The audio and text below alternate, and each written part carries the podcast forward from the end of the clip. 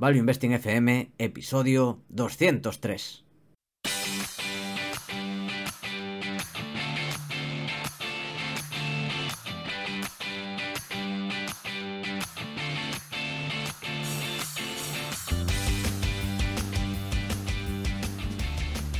Hola, soy Paco Lodeiro. Bienvenido a Value Investing FM, el podcast semanal en el que te ayudaremos a sacarle partido a ese dinero que tanto cuesta ganar y ahorrar. ¿Cómo? Través del método de inversión más seguro, sensato y rentable, el Value Investing. Te recuerdo que si quieres sacar partido de tus ahorros y no sabes cómo empezar, tienes a tu disposición mi curso gratuito de introducción a la inversión en bolsa en la web academiadeinversión.com. Y yo soy Adrián Godas, colaborador de Academia de Inversión, fundador de Ancial Danubio, rey de Godas Academy y emperador de Godas Research. Si te interesa la inversión en minas, este es tu sitio.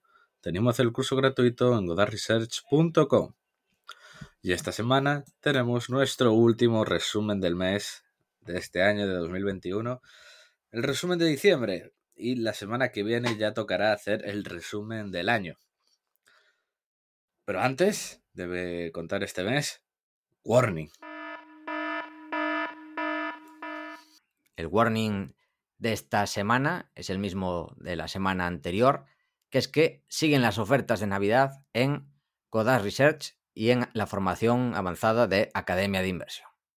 Así que, ya lo sabes, tienes, no sé cuándo estás escuchando, no sé si te queda una semana o menos para aprovechar esta gran oferta y este gran descuento. Además, Adrián, supongo que en tu caso también, pero en Academia de Inversión ya va tocando este año subir los precios de la formación. Y más con la inflación que estamos teniendo. Hay inflación, hay inflación.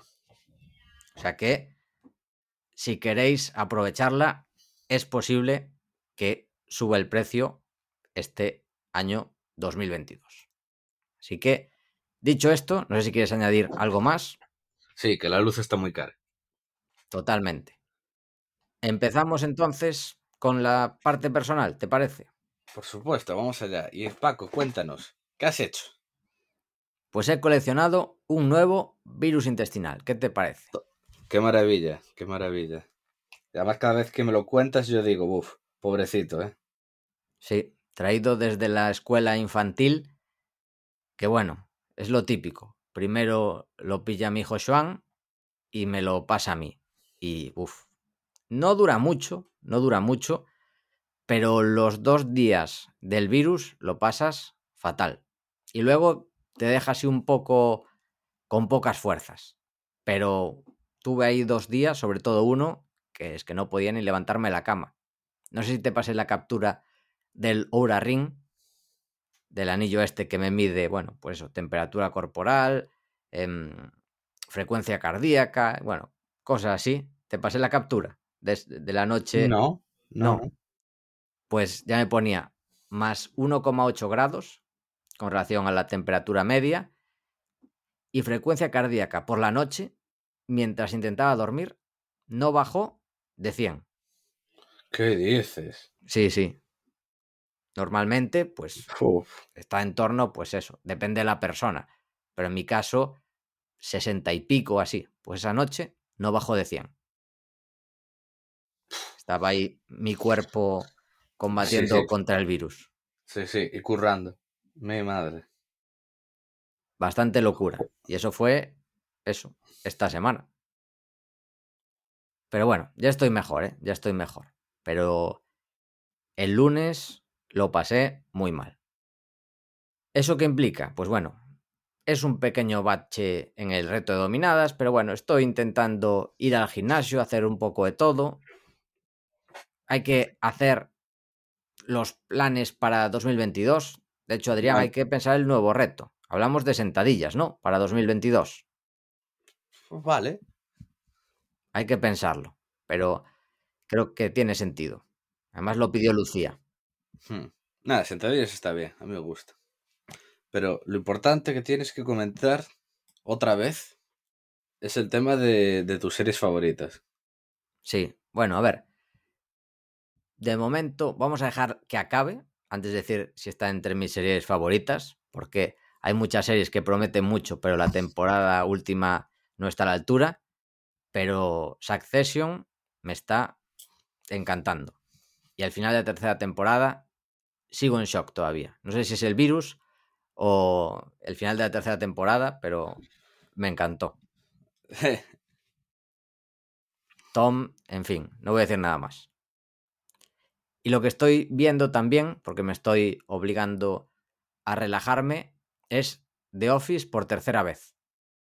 Me gusta que son capítulos cortos, de unos 20 minutos, y bueno, es una serie que sigues disfrutando cada vez que la ves.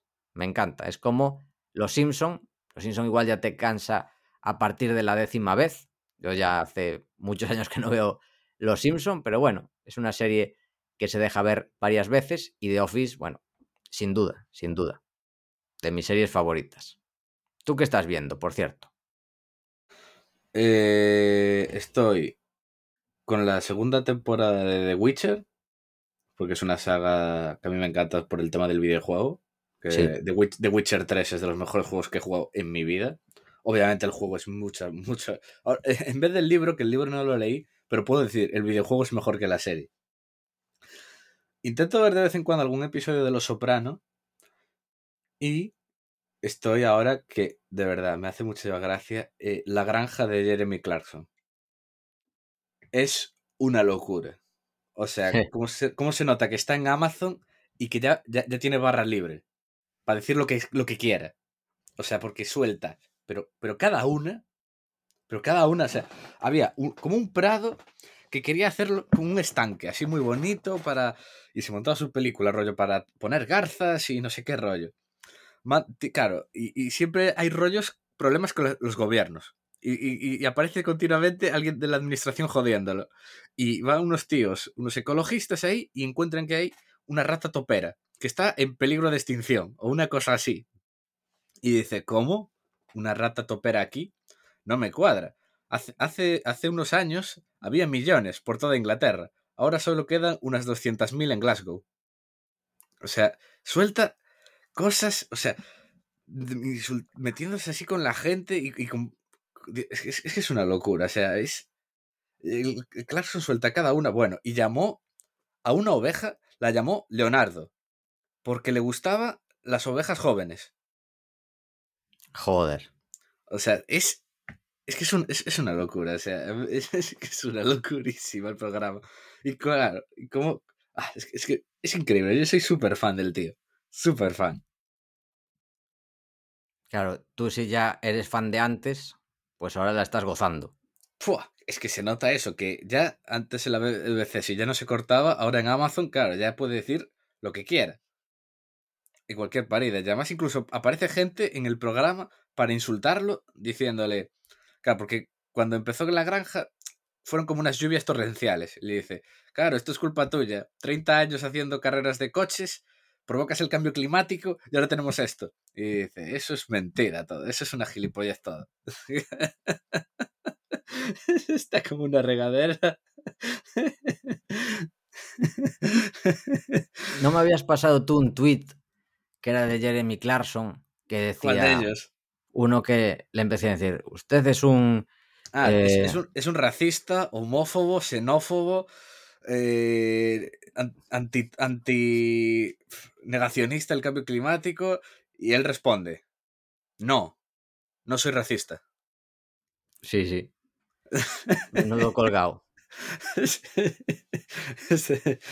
es, muy divertido, a mí me encanta. El, el personaje suyo me parece buenísimo.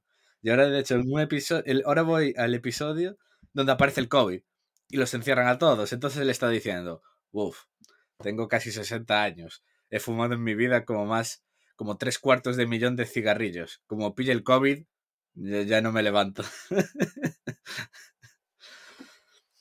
es, es un personaje, o sea, es, para, mí es de los mayores personajes que ha dado jamás Reino Unido.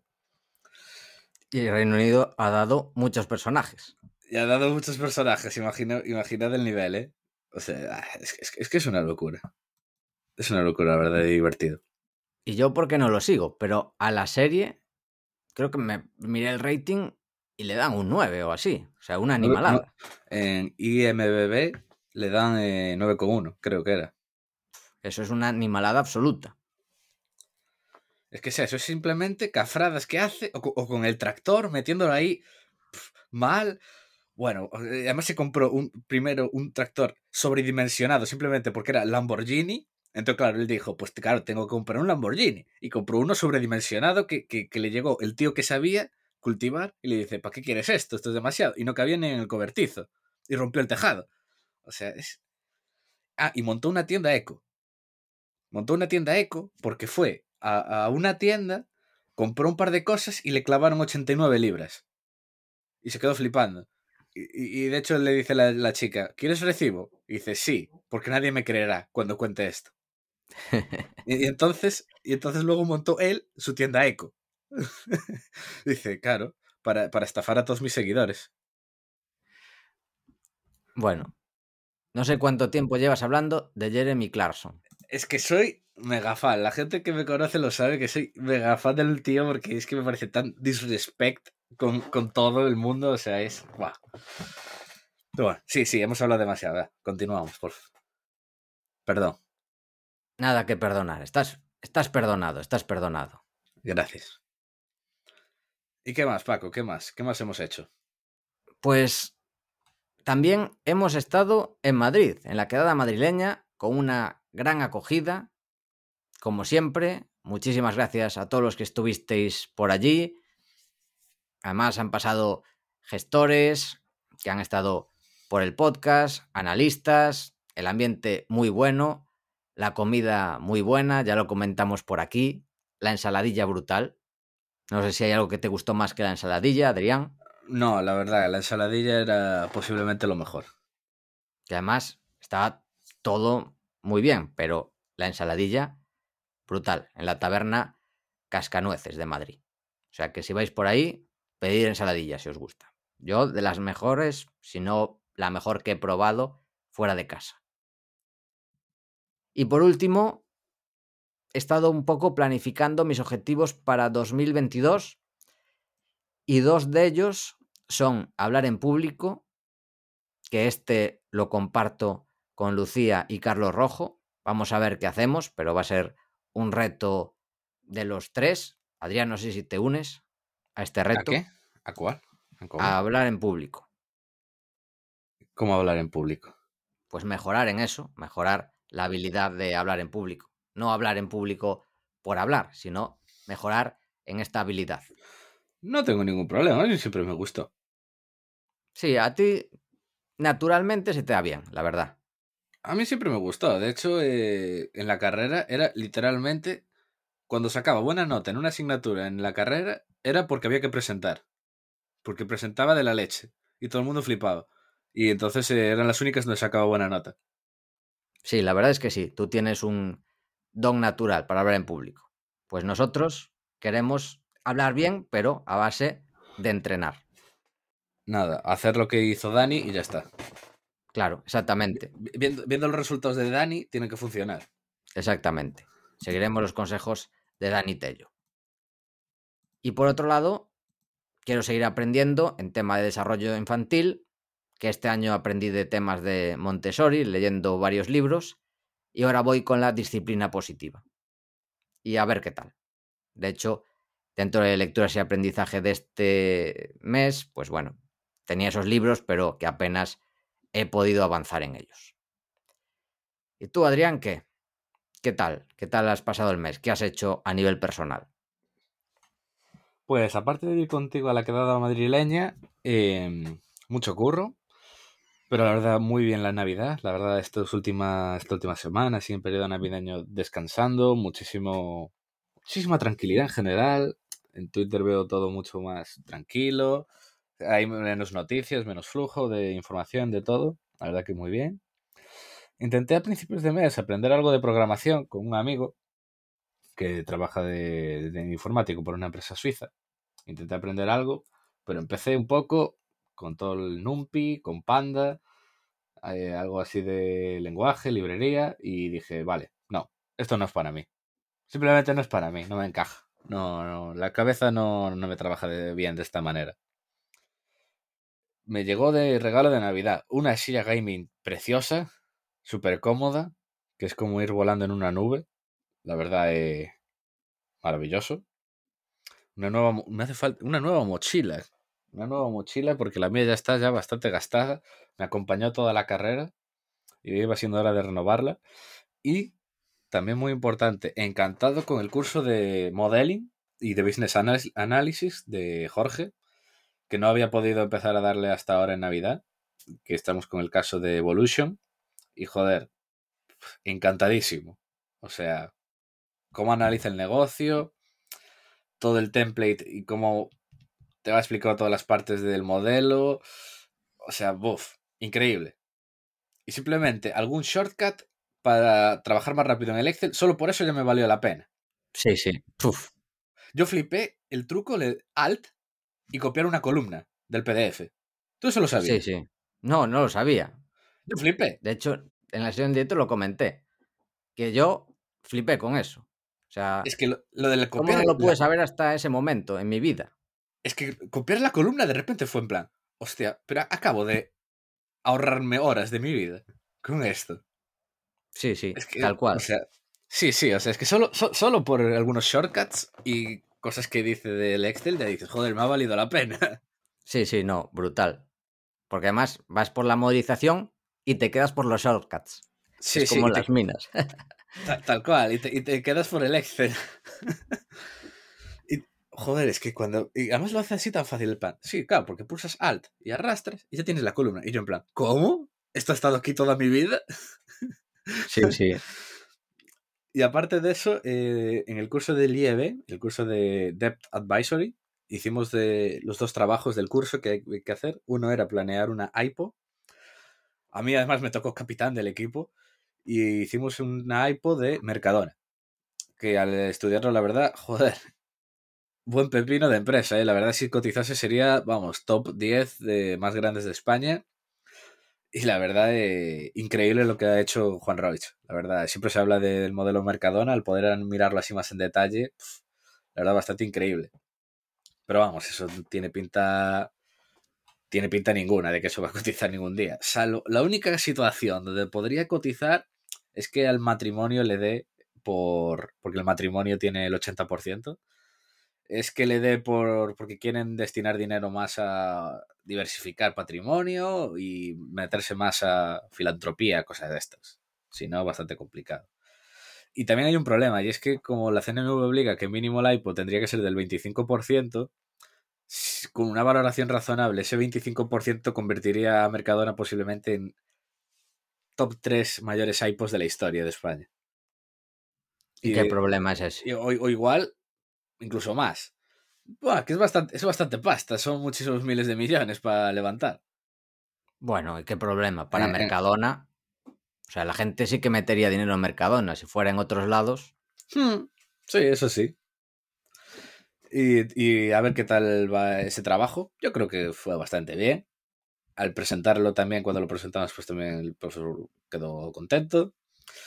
El otro trabajo era un trabajo de Debt Advisory, donde nos contaba el caso de una empresa y te dice, la empresa es estatal, sector de la moda, hace, estos son los números, ventas, margen, eh, tiene esto de deuda, control accionarial, tal, te hace así un, en un par de hojas, te cuenta la empresa y, y tienes que resolver preguntas, por ejemplo, ¿qué estructura financiera le pondrías a esta empresa? ¿Tiene sentido ponerle un bono híbrido. Eh, ahí puede haber riesgo país en el rating. ¿Qué rating le... Así, solo con esta información, ¿qué rating crees que le pondría una agencia? O sea, muy bien. Y hice el trabajo, lo envié y me pusieron un 9. Muy bien, muy bien. muy bien, así me gusta. Se nota que estos son los trabajos de verdad que importan y donde aprendes. Y muy contento, la verdad, muy contento. Otra vez, recomendadísimo el curso, por si alguno lo quiere hacer. Que de hecho me han dicho que ahora hay hasta cola de espera. Muy bien. O sea que los dos cursos recomendados. Esto ya dentro de aprendizaje. Y no sé si quieres comentar algún libro. Ah, pues de libros. De libros. Sí, bueno, claro, estamos aquí en lectura de aprendizaje prácticamente. Eh, pues en libros simplemente estuve leyendo ahora que me lo mandó. Eh, Value School, la cuestión moral de los combustibles fósiles, donde con un par de cojones el autor dice, los combustibles fósiles han ayudado a la humanidad. Y yo digo, sí, señor, con un par. Y la verdad, el libro es muy, muy, muy, muy interesante. Muy, muy interesante el caso que propone. El libro que estoy, un libro que también me ha encantado, Devil Take the Hindmost, que es un dicho inglés, que básicamente trata de burbujas en la historia. Y la verdad, también, buf, historiazas. Claro, trae historias míticas como por ejemplo aquella emisión de bonos de un país inventado en el siglo XVIII. ¿Sabes, Paco? Esa mítica, la del eh, Boyer o algo así era. No, eso no lo sabía. ¿No sabías que hubo un, hubo un fulano que se inventó un país? No, yo sabía en la burbuja de los mares del sur que pedían dinero para algo que no iban a decir de lo que era. Pero de un país inventado no lo sabía. Ah, sí, pues así es. Esa era otra, la de una, empresa muy rentable, pero que no se puede decir lo que es. Ah, y, y escaparon con todo el dinero, fue increíble. Pero había otra, joder, esta, historia es mitiquísima, yo ya la conocí antes del libro, que hubo un fulano que se creó el país de Boyé, que se, que se escribe Boyáis, con Y, si alguno lo quiere buscar y que el tío, que era un país que estaba como en Centroamérica a principios del siglo XIX, y él dijo que era, él era el rey de ese país, que tenía muy buenas relaciones con los nativos y que estaba lleno de oro, e hizo una emisión de bonos, y cuando llegaron allí la, la peña, rollo para colonizar, no había nada, era selva, y había robado todo el dinero. Buf. Y es la primera, la única vez en toda la historia que un país inventado emitió un bono. Buf. Y otro caso también, otro caso chulísimo que no sabía, que en torno a esa época, a la burbuja de los mares del sur, la Orden de San Juan intentó emitir un bono para financiar la, una cruzada, para retomar Jerusalén. Pero parece ser que no consiguió, no captó el interés suficiente de la City y no llegó al, no consiguió recaudar lo suficiente. Tenía que hacerlo a través de blockchain y ya estaba. Sí, y seguro que así lo lograba. Por cierto, hablando de esto, no sé si viste, bueno, sí que lo viste, lo de Carlos Martínez, lo que publicó el Día de los Inocentes. Que yo le dije, mi madre, qué locura, es que se lo puse, dije, mi madre, increíble. voy a leer lo que puso, lo que subió. He vendido todas mis inversiones para centrar mi cartera en proyectos blockchain, entre paréntesis, es el futuro y tokens rápidos y valiosos con potencial. Si quieres saber más, envíame un mensaje directo y gana mil dólares al día invirtiendo 90 centavos. Plazas limitadas. Obviamente, yo creo que cualquier persona sabe que esto es una inocentada, el de los inocentes. Ganar mil dólares al día invirtiendo 90 centavos. Pues la realidad es que lo tuvo que quitar el tweet porque en cinco minutos recibió seis mensajes y, y tres WhatsApps de gente interesada. O sea, así está el mundo. Es el futuro. Prometes mil dólares al día con 90 centavos y la gente se lo cree. Increíble. Yo flipé. A mí me pareció exageradísimo. Pero exageradísimo. ¿Y qué más, Paco? Pues yo con libros he intentado empezar los de disciplina positiva, pero nada. Empezar y ya está. No he tenido tiempo casi para leer y de incorporaciones, que es el gran problema. No paro de incorporar libros y la velocidad de lectura es lentísima. Se me están acumulando a una velocidad pasmosa. El que me llegó el mes pasado, que no lo recordaba, lo tengo aquí, que además tiene muy buena pinta, El Gran Farol de María Konikova, de Libros del Asteroide, que me lo mandó la editorial, sin yo saber nada, me llegó a casa y, y tiene muy buena pinta, la verdad. Tengo muchas ganas de leerlo tres libros, no, tres libros no. Ya tenía el primer volumen, me han mandado el volumen 2 y el 3 de The Deals of Warren Buffett, que va a ser una colección de cinco libros estudiando todas las adquisiciones de Warren Buffett, que también tiene muy buena pinta. Y dos de regalo de Value School por colaborar con ellos. Invertir con John Neff, de John Neff, obviamente. Y el problema de la autoridad política de Michael Huemer, que no sé si lo estoy pronunciando bien, pero es Michael Huemer con H, que es un ensayo sobre el derecho a la coacción por parte del Estado y sobre el deber de la obediencia por parte de los ciudadanos. También muy interesante. Lo que pasa es que mi interés es alto de leer estos libros y mi tiempo es muy bajo. O sea que tengo que organizarme más. para esto. Aunque hay otros temas que me interesan más, sobre todo mi prioridad van a ser los de disciplina positiva y también de hablar en público. Hay que ponerse prioridades y para 2022, por lo menos la primera parte del año, me voy a centrar en eso. Dicho eso, Adrián, pasamos a la curiosidad del mes. Que además yo he puesto una curiosidad, tú has incluido otra y yo he subido otra más, son curiosidades navideñas. Sí, sí. Por favor, Paco, cuéntanos la tradición, una tradición navideña que hay en Italia. Esto es muy simple. ¿Cuál es la tradición navideña de Italia? Pues ver Trading Places. ¿Cómo se llamaba en español? Yo siempre llamo Trading Places. Entre pillos anda el juego. Eso, entre pillos anda el juego. De Eddie Murphy y Dan Aykroyd. Pues es la película navideña por excelencia en Italia. ¿Y cuál es la tradición que hay en Noruega? Que esto me lo dijiste tú y yo no lo sabía. No, en Noruega no, en Suecia. Ah, en Suecia. Bueno, por ahí estaba. Pues sí, en Suecia. ¿Cuál es? En Suecia les flipa ver en Navidad episodios del Pato Donald. No sé por qué. En Suecia, al parecer, les encanta ver el Pato Donald. Y el, y el especial del Pato Donald navideño de 2020 fue el programa más visto de la historia de la televisión sueca. Lo vio la mitad de la población del país. Increíble. Increíble. Y ahora vamos a contar que yo, yo, yo, yo, a mí este, este, me pareció la más hardcore. Una tradición navideña en Japón. Sí.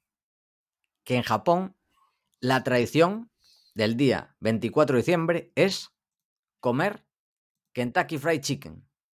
Nuevas tradiciones que hay en el mundo, ¿eh? Increíble. Uf, sí, sí, locurón. Bill Ackman lo aprueba. Alucinante. No está en Restaurant Brands. Kentucky Fried Chicken. Pues la verdad que no lo sé. El tema este así de las franquicias, la verdad no tengo ni idea. Voy a mirarlo. A ver, está Tim Hortons y yo creo que Kentucky Fried Chicken está, ¿no? Igual me estoy confundiendo. A saber, ¿cómo andan ahí con las franquicias? Voy a comprobarlo. Restaurant Brands. Está en Jum Brands. Mm, vale, vale. Sí, no era. Kentucky Fried Chicken. Vale, Me sonaba vale. de una de estas, que son. Vale, pues, Brand es Kentucky Fried Chicken, Pizza Hut, Taco Bell y otra que se llama The Habit Burger Grill. Esa no sé cuál es. Vale, pues entonces ya. Entonces eh, Bill Ackman ya no se alegra. Bueno, igual sí, porque igual le gusta Kentucky Fried Chicken. No se sabe. Sí, igual. Igual sí. No, aunque no tiene mucha pinta de comer Kentucky Fried Chicken Bill Ackman. No, la verdad que no. Tiene más pinta de ir a restaurantes de Nueva York de mil dólares el plato. Sí, básicamente sí. Por cierto, ¿cuál es tu peli favorita de temática navideña? Yo es que soy muy de solo en casa. Solo en casa. La verdad que Bastante muy- típico. siempre fui muy fan de solo en casa. Que por cierto, que antes hablamos de Succession, actúa, uno de los actores principales es el hermano de Macaulay Culkin, Kira Culkin, que luego si te fijas se parece muchísimo. Ya lo sabías. Sí, sí. Que no, sí, es que yo no lo sabía y de repente vi un artículo y digo, hostia, claro, es el hermano. no caía. Pues la mía, Jungla de Cristal, Die Hard. Es mi peli navideña favorita. En el Nakatomi Plaza, además en la época donde Japón se iba a comer el mundo. El gran rascacielos era el Nakatomi Plaza. Sí, sí. Hard. Jungla, la, la jungla de cristal es la película navideña por antonomasia. Sí, para mí lo es. Mi peli favorita de Navidad. Bueno, hoy, a ver, como es Navidad, ya nos disculpamos porque nos estamos liando un poco de más, pero son licencias que nos tomamos por Navidad. O sea Es que, Navidad. Es Navidad. exactamente, estamos Navidad. relajados. Sí, la verdad. ¿A que sí, Paco? No notas en plan de relax, todo fluye, todo va bien, todo. Todo de Yo todavía, sí, yo me estoy recuperando todavía. de la convalecencia de, del virus este, o sea que permitirnos en Navidad esta licencia. Hablamos de proyectos, Adrián, ¿qué te parece? Venga, cuenta, cuenta Paco, ¿qué tal los proyectos? Pues en Academia de Inversión seguí haciendo reuniones con alumnos. Además, la verdad es que me está gustando mucho hacer estas reuniones uno a uno con alumnos para que me presenten sus dudas y creo que están siendo muy productivas, la gente está encantada, así que seguiré. O sea, si la gente se apunta ahora a la formación avanzada, ya anuncio que habrá más reuniones de estas de mentoring uno a uno con alumnos incluidas en el precio. O sea, no es con un precio extra porque veo que se está aportando bastante valor y mi objetivo es aportar siempre el máximo valor a alumnos. O sea que ya anuncio que lo seguiré haciendo. También el concurso navideño, que ya he hecho alguna pregunta.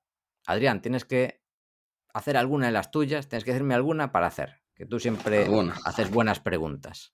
Alguna divertida. Exactamente. Eso lo hablamos después. Vale.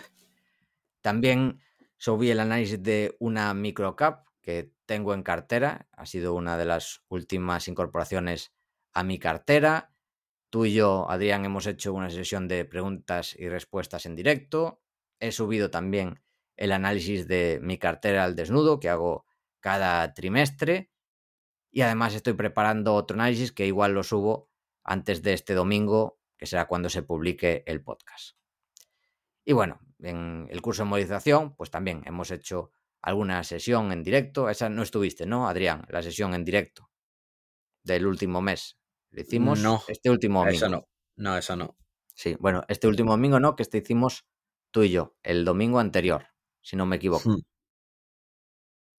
Pues sí, hicimos una y nada, muy bien, seguimos con los análisis, la gente contentísima, la verdad, y bueno, tú, tú el primero, y seguiremos, seguiremos intentando aportar valor. Y con el curso de CFA igual. ¿Cómo lo llevas, por cierto? ¿Estás al día? Sí, sí, no, lo llevo al día, pero quantitative me ha costado, ¿eh? Es básicamente muchas de las cosas que di en la carrera, pero, pero mejor explicado. pero aún así, al ponerme a hacer las cientos de preguntas que hay en el intranet del CFA, me ha costado, ¿eh? Eh, Quantitative, hasta ahora de todo lo que hemos dado es lo que más me ha costado, la verdad. No, pues hay que darle duro porque esa parte hay que tener 90% de aciertos. Sí, para sí. asegurar el aprobado. Sí, sí, totalmente. Este es el primer escollo grande que me encuentro en el CFA. Ah, y la parte que acabamos de empezar, que Quantitative fue lo que dimos este mes, acabamos de empezar ahora también con Fixed Income, con la parte de renta fija. Ah, y esta parte inicial, pues muy fácil. Sí, la inicial luego se va complicando, ya verás. A mí no me emociona especialmente esa parte de, de fixing, pero también hay que sacar buena nota. Bueno, hay que sacar buena nota en casi todo, porque como está el CFA, no hay nada que puedas dejar de lado. Bueno, hmm. dicho esto, también Ortega y Lodeiro. Este mes no hemos tenido nuevos proyectos, porque últimamente teníamos nuevos proyectos siempre, pero bueno, está bien porque necesitamos seguir organizándonos y mejorar nuestros procesos actuales. Y bueno, con mucho trabajo, muy contentos, nos ilusiona muchísimo pues los proyectos que tenemos, la gente con la que trabajamos, ya sean empresas o gente que trabaja con nosotros de colaboradores, o sea que muy bien, todo muy bien, no podemos quejarnos en absoluto. Y también hemos subido el nuevo podcast de Emprendedores Antifrágiles con Fernando Alonso, que ya le conocéis de sobra por su podcast Píldoras del Conocimiento, que además tuvo el premio iBox de este año al mejor podcast. O sea que os lo recomendamos al 100%. Y hablando de podcast, pues este mes también muy buenas audiencias.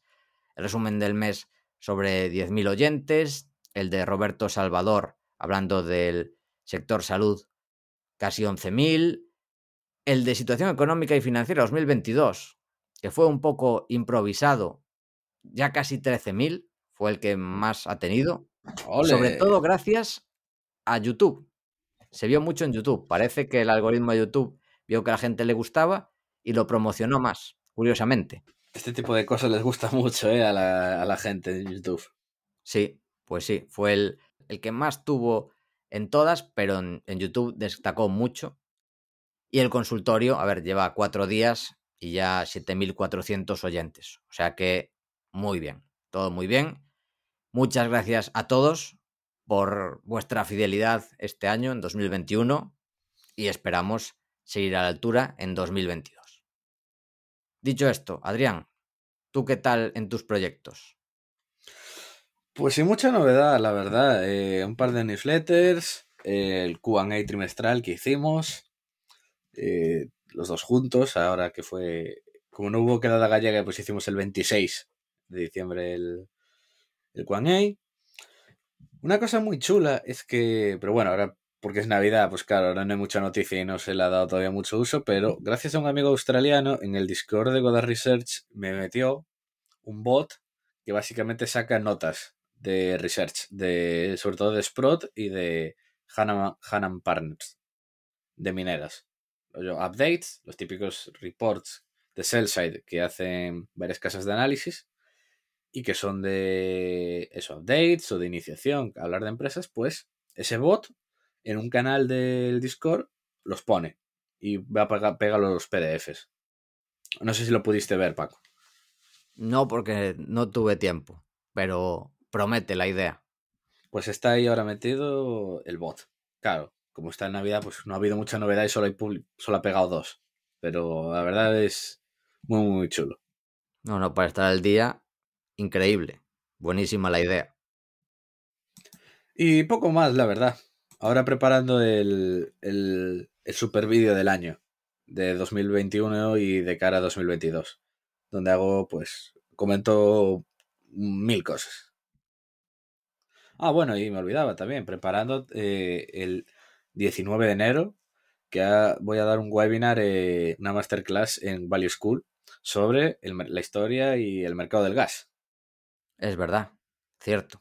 Ya está anunciado, así que podéis meteros de forma gratuita, además. Hmm, está, eh, será el 19, durará más o, más, más o menos una horita, y donde voy a hablar un poco de, del gas natural, eh, la historia, dónde, la producción, todo el papel que juega Rusia, la crisis energética, y contar un montón, un montón de cositas interesantes. La verdad, yo creo que el resultado va, ya tengo la estructura en mi cabeza y está quedando bien, está quedando bien. Muy bien. Dicho esto, pasamos a las noticias del mes y empezamos, como siempre, por el subsuelo, por las infranoticias del mes. Que no ha habido mucha cosa, como suele pasar en diciembre, ¿no? Es diciembre, todo el mundo se va de vacaciones, pero aún así hubo cosas muy curiosas, como por ejemplo uno de los gran wins del sector del oro. Se ha vendido el gigante Great Bear Resources a Kinross por más de un billón, uno de los mayores descubrimientos de la década eh, en Canadá un gigante de oro. No se sabe qué cantidad, cuántas onzas puede haber, pero mínimo se habla de que hay más de 8 millones de onzas en ese depósito. Un bicho donde nuestro querido Dag fue uno de los fundadores. Y la cantidad de dinero que ha hecho con esa empresa, yo creo que ninguno sueña con hacerlo. Y es que él me contó que en Great Beer, en sus primeros... A ver, obviamente, pues claro, tiene sus stock options, sus acciones que va comprando más arriba, su tal. Pero en las primeras acciones que compró de Great Beer, se hizo un 20.000%. No está mal, no está mal. 200 bagger. 20.000% en, pues no sé cuánto habrá sido, cuatro años o una cosa así. Cuatro o cinco años. Increíble. La verdad que un menuda locura. Brutal, brutal. Eh, ha habido un rebote de commodities, el petróleo ha rebotado, el oro se mantiene plano, el cobre, la verdad, está, está contentillo, el cobre anda, anda, anda juguetón. Estados Unidos prepara esta noticia, de verdad, yo es que la estaba pensando en mi cabeza y dije, joder, qué divertido suena.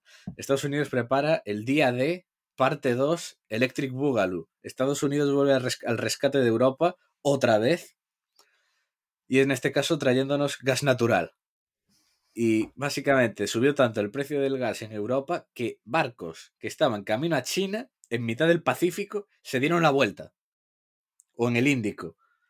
Y, se dieron media vuelta camino a Europa. Y ahora hay ya bastantes, bastantes barcos, la verdad, más de 20, camino a Europa para traernos el LNG. Lo cual, junto a un tiempo bastante templado, y es que ahora en toda Europa, pues, ha coincidido de que va a venir una ola de, de calorcito y va a estar la temperatura bastante templada. Bueno, aquí estamos en Coruña, día 30 de diciembre, a 19 grados. Claro, Hoy. eso es, mirad qué locura.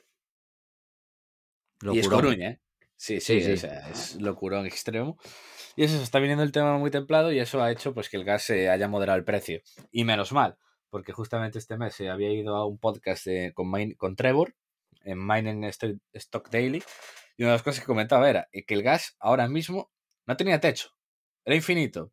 El Nord Stream 2 no, no va a entrar en invierno, o o sea, no, no había techo, no había techo ninguno. Y de hecho, fue decirlo y se fue como de 110 a 180 esa semana el gas. Pero gracias a estas noticias del tiempo más, el clima más templado y estos barcos del LNG, pues ha vuelto ahora a 100. Y menos mal, porque si no, ¡pua! el, el follón que íbamos a tener. Por cierto, tu silla nueva hace un ruido de narices, por decirlo Sí. finamente. Sí, lo sé, hace bastante, cruje, cruje mucho. Sí. Tienes que echarle un poco de aceite. O algo así. No sé qué se le echa a las sillas. Si dejáis algún consejo, dejadlo en los comentarios para afinar la silla de Adrián. Y también, si os ocurre alguna curiosidad navideña de países, también. Ya que Pero hemos dicho pero- tres. ¿Qué pasa? Es que, es- es que no son las partes. O sea, no es la parte metal. O sea, lo que hace el ruido es, es la parte acolchada. Parte O- al- acolchada. al moverme, no sé. Es lo que hace el ruido. Por ejemplo, No sé. hay, hay una especie de colcha que está en- para los riñones, que está detrás. Y al. Eso, eso es sobre todo lo que más ruido hace. Pero es un ruido así bastante metálico, ¿no? Pues no Ese lo no. es, eh. Ese, vale, ese, ese es otro, pero hay otro ruido más metálico que, Pua. que se escucha. No, este no, era otro. Es- Estoy muy confuso, Paco, no lo sé. No sé. Bueno, intentaremos mejorarlo, el tema del ruido de la silla, para 2022. A, a ver qué hago. A ver, qué- a ver cómo lo consigo hacer. Algún tipo de silenciador para sillas. Joder, es que esto, esto, por ejemplo, en Discord no me pasa. Porque en Discord ya tiene un filtro de sonido. Para sillas también. Discord ahora ha metido hace un, desde hace un par de meses que tiene una especie de filtro en los chats de voz. Que no me acuerdo el nombre que tiene. Eh, bah, que no lo encuentro, pero hay, hay un. Hay una cosa que básicamente es un filtro de ruido que automáticamente ya detecta si es una voz o no.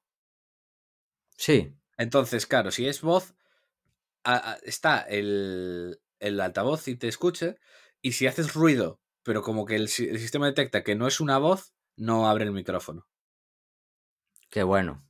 Bueno, claro, Claro, no el suena- micrófono, pero claro, tú estás hablando y haciendo ruido a la vez. Entonces, la cosa cambia.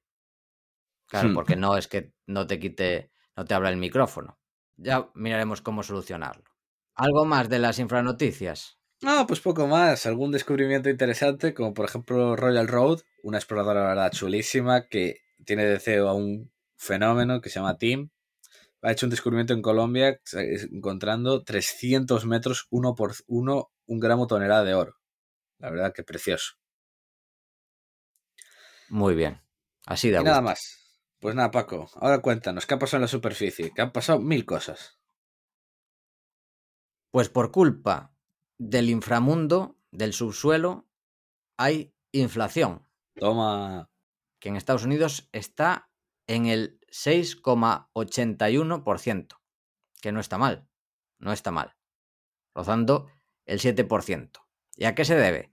Pues si miras la evolución de los precios de la última década, en los servicios sí que ha habido inflación, en torno al 5% anualizado, pero en estos bienes de, de mayor duración y, en las materias primas ha habido deflación.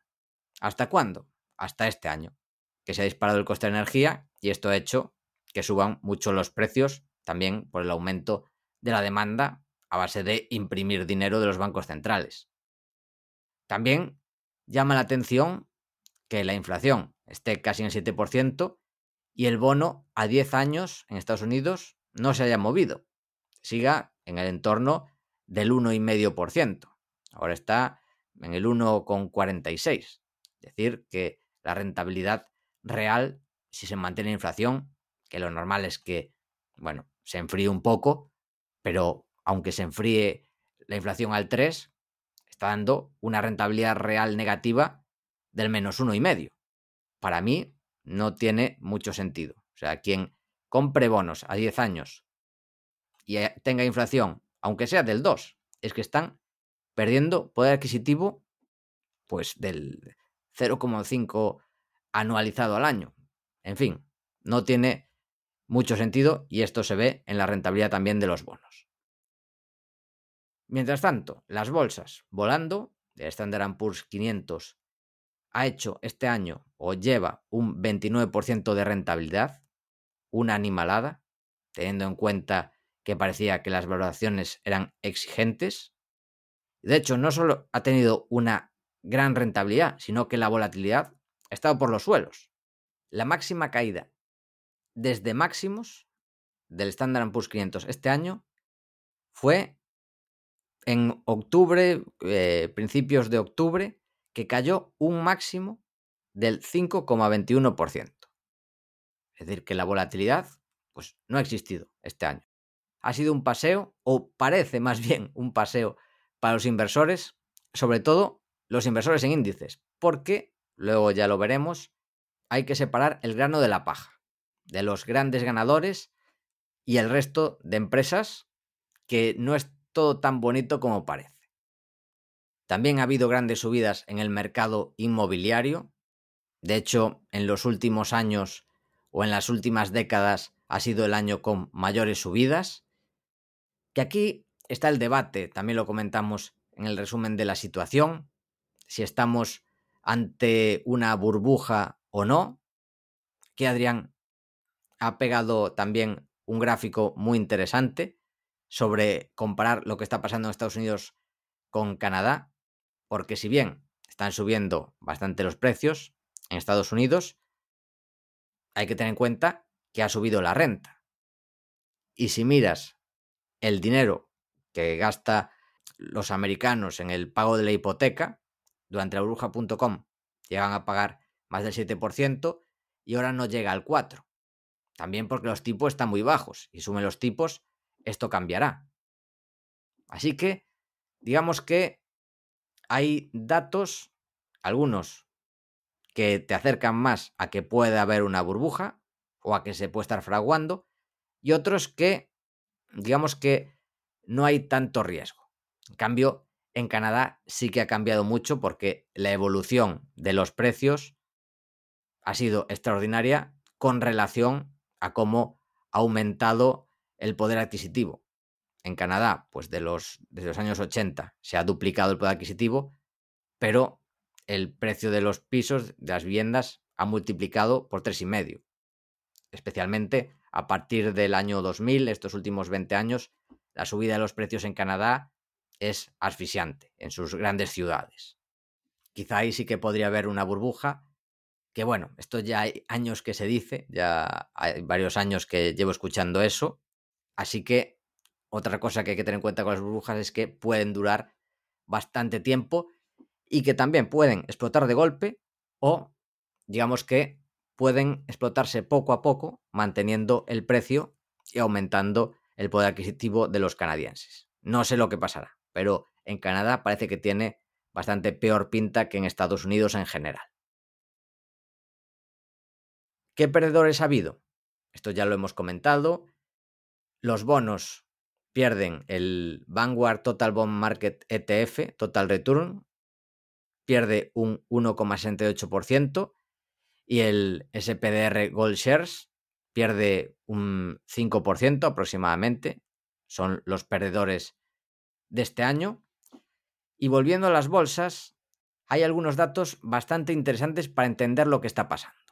Por un lado, vemos cómo ha evolucionado estos últimos años el porcentaje del beneficio que tiene en los índices, las en, bueno, en concreto, en el Standard Poor's 500, las mayores 25 empresas, que si bien otros años siempre tuvieron la mayoría de los beneficios, por ejemplo, en el año 2016 tenía el 42% de los beneficios, pero el 32% del peso. O en 2017 el 44% de los beneficios y el 32% del peso. ¿Qué pasa este año?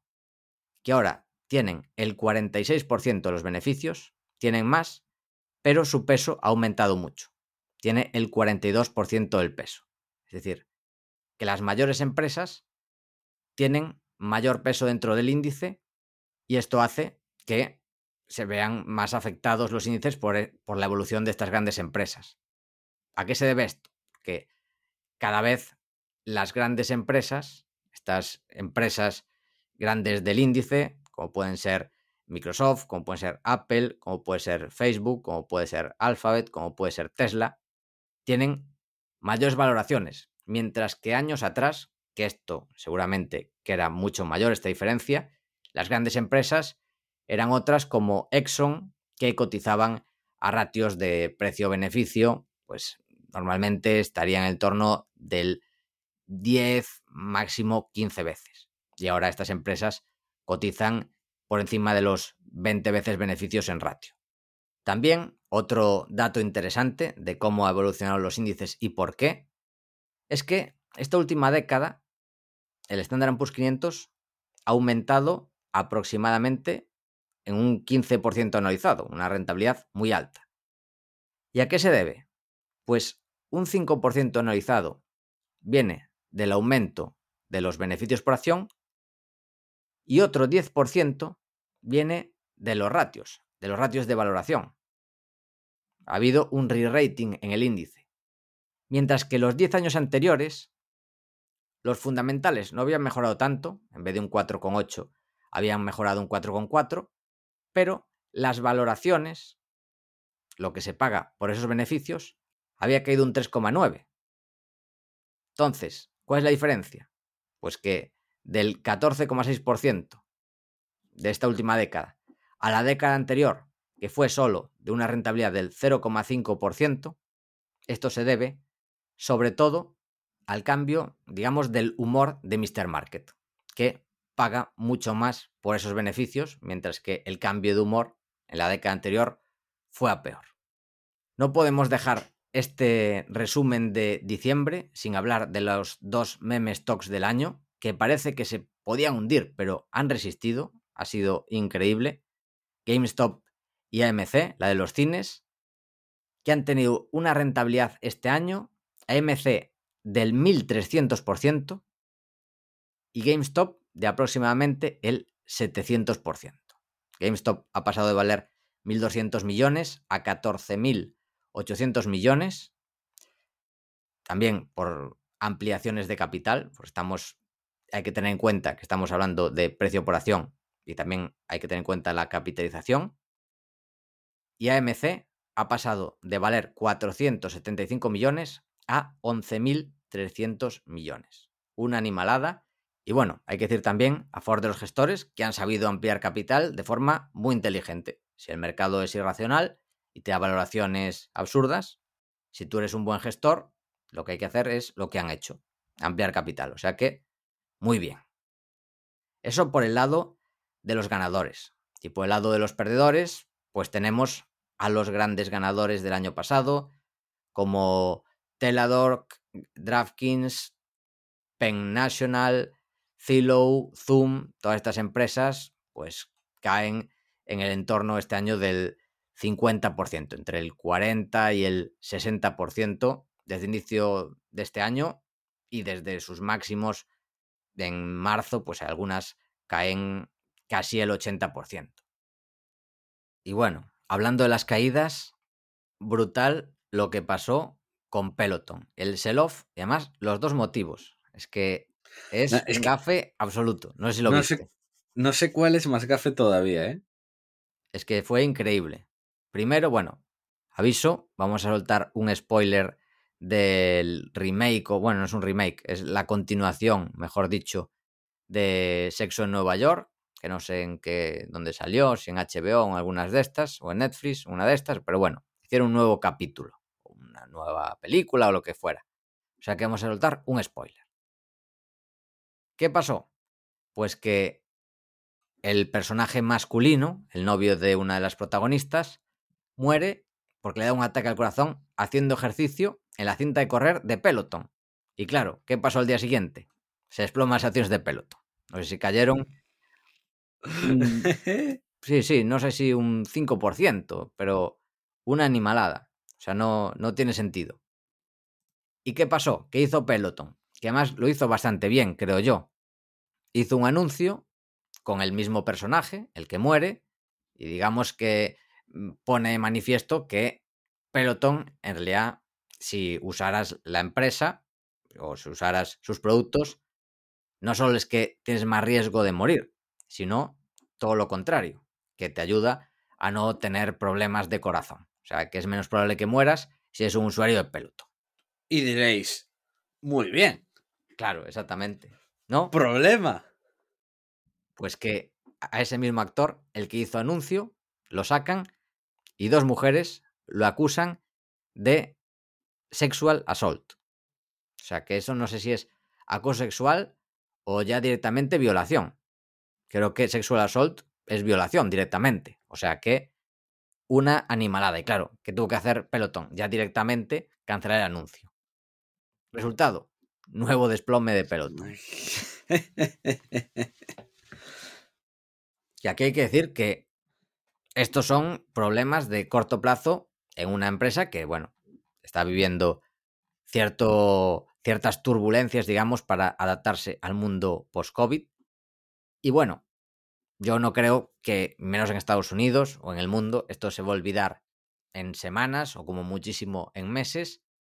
Y si ya parecía barata, o podría parecer barata, si al final consigue imponerse a estos problemas a corto plazo, no a estos de sexo en Nueva York, que estos son una tontería, sino a problemas de demanda del negocio, si lo consigue, puede valer muchísimo más. O sea que para mí esto es un aliciente a mirarla. Que no soy accionista a día de hoy, pero cuando hay estos problemas a corto plazo, que tiran más una acción que puede ya parecer barata, pues es un aliciente a mirarla que no lo he hecho de momento, ¿eh? Pero dan ganas de mirarla, pelotón. También, algo que me ha mandado un alumno, Nacho Pastor, que es que a día de hoy el 34% de las salidas a bolsa del año pierden dinero, empresas como Only, Didi Global, Robinhood Markets, Toast, Rivian, que prometían mucho, pues muchas de ellas ya pierden dinero. Y también se está enfriando el mercado de las SPACs. Y también puede parecer que todo está más frío, pero si miramos las valoraciones en mercados privados, si el año pasado, en 2020, llegamos a 100 empresas en mercados privados valoradas a más de un billón, es decir, mil millones de dólares, este año han superado las 300. Toma. sí, sí. O sea que los mercados privados están calientes. O sea que, ¿en qué nos movemos? En un mercado con bastante dicotomía. Hay empresas muy grandes que lo están haciendo muy bien, pero otras empresas que el mercado se le está cargando. Que esto es lo que se llama un Tarantino Market. Que te gustó mucho la expresión, que la comentamos en la sesión de preguntas y respuestas con alumnos, ¿no? Para mí ya queda grabada para la posteridad, ¿eh? Sí, sí, me encanta. Tarantino Market, que además me parece una noticia que es tal cual, que es una noticia de Bloomberg, que es la semana pasada, cuando Standard Poor's 500 cerró a un máximo de 52 semanas, 334 compañías del New York Stock Exchange tuvieron un mínimo de 52 semanas, que es más del doble de las compañías que hicieron máximos. ¿Y esto por qué sucede? Porque hay empresas muy grandes haciendo máximos, pero hay muchas empresas pequeñas haciendo mínimos. Y comenta este artículo de Bloomberg que esto solo pasó tres veces en la historia, y todas ellas en diciembre de 1999. Curioso, curioso ver cómo está el mercado. Increíble. Mesopotámico. Mesopotámico, sí señor. de, de Mesopotamia, desde la primera civilización, a los tiempos actuales. Se cierra el círculo. Exactamente. Bueno, Adrián, esto es todo en la superficie. ¿Quieres añadir algo más para el último resumen del mes? Feliz Navidad. Feliz Navidad.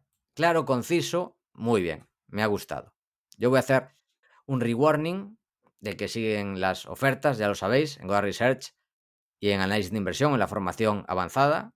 Insistimos, última semana para aprovechar el descuento. Así que no la dejéis pasar. Dicho esto, esto ha sido todo hasta la semana que viene. Esperamos que te haya gustado el programa y queremos darte las gracias por estar ahí. También te agradeceríamos mucho que nos des tus 5 estrellas en Apple Podcast, tu me gusta en iBox, tu like en YouTube, tus 5 estrellas en Spotify, ya que ayudarás a que este podcast siga existiendo y siga creciendo. Desde aquí, Paco y yo nos despedimos. Que el valor te acompañe.